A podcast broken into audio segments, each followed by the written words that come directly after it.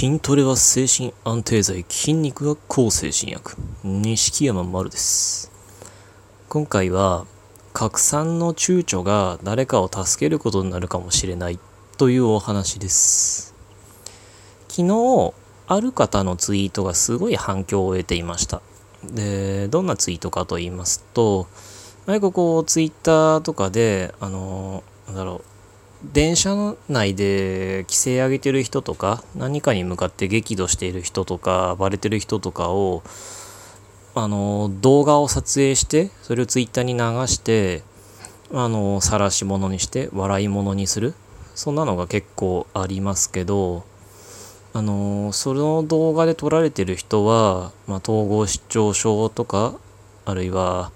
なんだろう幻覚や幻聴と戦ってるのかもしれないし知的障害なのかもしれないしまあ自閉スペクトラムなのかもしれない。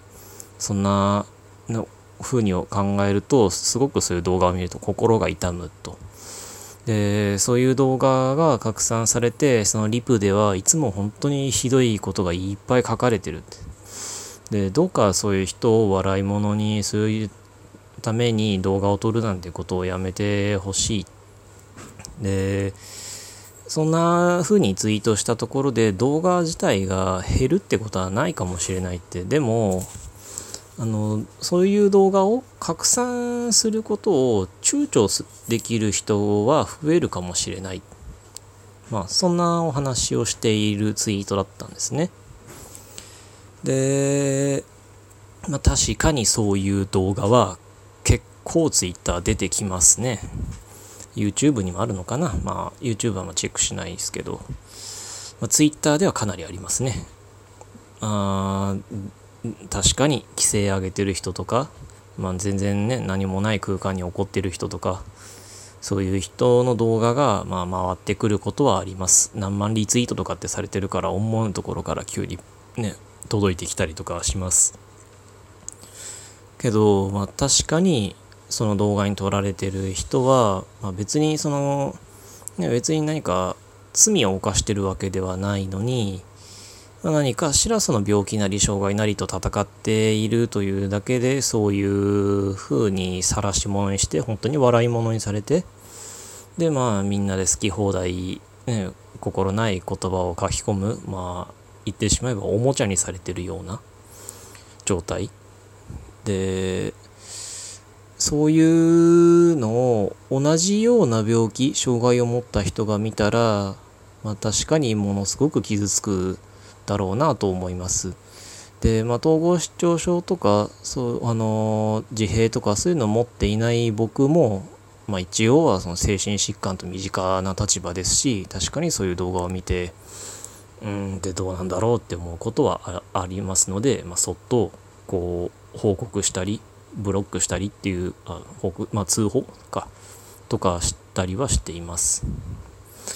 まあ、で、ね、最初のツイートの話戻りますけど確かにそういう動画を自体を減らしたりなくしたりっていうことはできないかもしれませんがでもその拡散を躊躇する人は確かにまあ増やせるかもしれない。で、まあ面白い、拡散しちゃえっていうのと、まあ面白い、いや、ちょっと待てよってなる人というのには、実はもうものすごい大きな違いがあると思います。で、あの、その一瞬の、いやでもどうなんだろうっていう拡散の躊躇っていうのは、きっと誰かを助けることになると僕は本気で思います。というのもそういう病気と戦っている、まあ、僕らだったりそういう障害を持ってる人たちだったりいろんな人っていうのは結構ギリギリの精神状態で生きてる人が大勢いると思います。その晒し者にされた人だけではなくその晒し者にされたのと同じ病気を持ってる人障害を持ってる人っていうのはきっとあのー、死にたいとか消えたいとかもうねこの生きづらい世の中で生きるの疲れたからもう終わりにしたいとかって思うのは一度や二度ではないはず。もしかしたら毎日何回かも思ってるかもしれない。今この瞬間ももうそのギリギリどうしようかでも生きようかっていうとこで本当にギリギリ戦ってる人がいるかもしれない。だけどそういう人たちのもとにいざ同じ立場の人間が笑い物にされている動画が回ってきて偶然それを見てそこに書かれてる地獄のようなリプ欄を見てしまったらその人どうなるかなと多分その人が死のうかどうか頑張ろうかとかっていうところでギリギリになってた人がそんなのを見たら、まあ、最悪の選択をする後押しになってしまうということがあっても何ら不思議ではないと思います。そして日々そんな風に拡散を面白がってしていたりする様子を自分、まあ自分はもちろん覚えてるし自分の周りの人間とかもそれを見てるかもしれない。そうなるといざ自分や身近な人が同じ立場になった時に、まあ、自分がその笑われる側の人間になったことをなかなか認められず病院に行くのが遅れるかもしれないし、まあ、身近な人があのー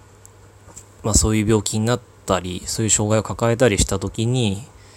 まあ、その拡散している人の普段の言動とかその拡散をして面白がっている様子とかを見ていたその記憶が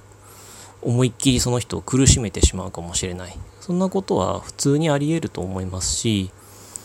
何だったらその拡散をしているまあ面白がって拡散をしている人がこうこれから出会ったまあ大切になる人が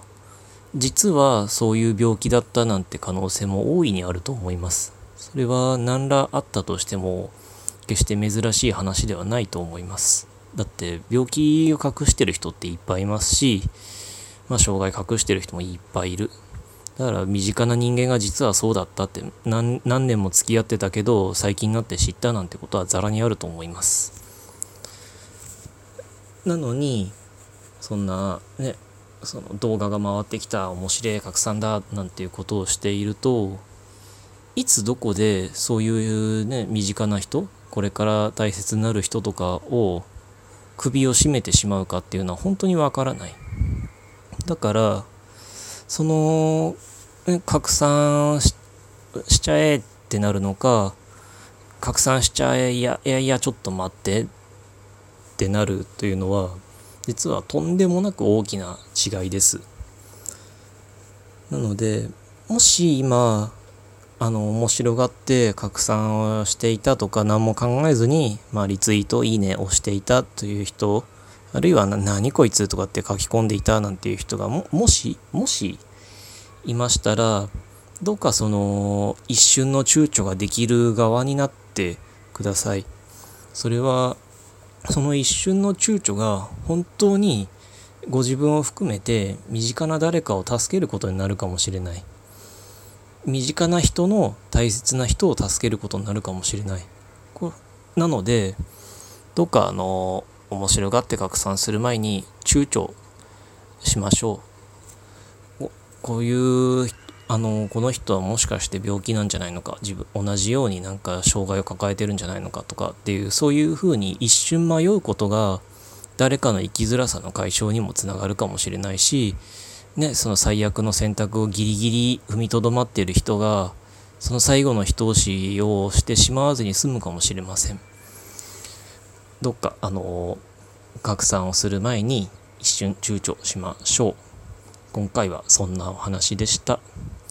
ご意見、ご感想、取り上げてほしい話題などありましたら、Twitter のアット錦山丸までお願いします。ありがとうございました。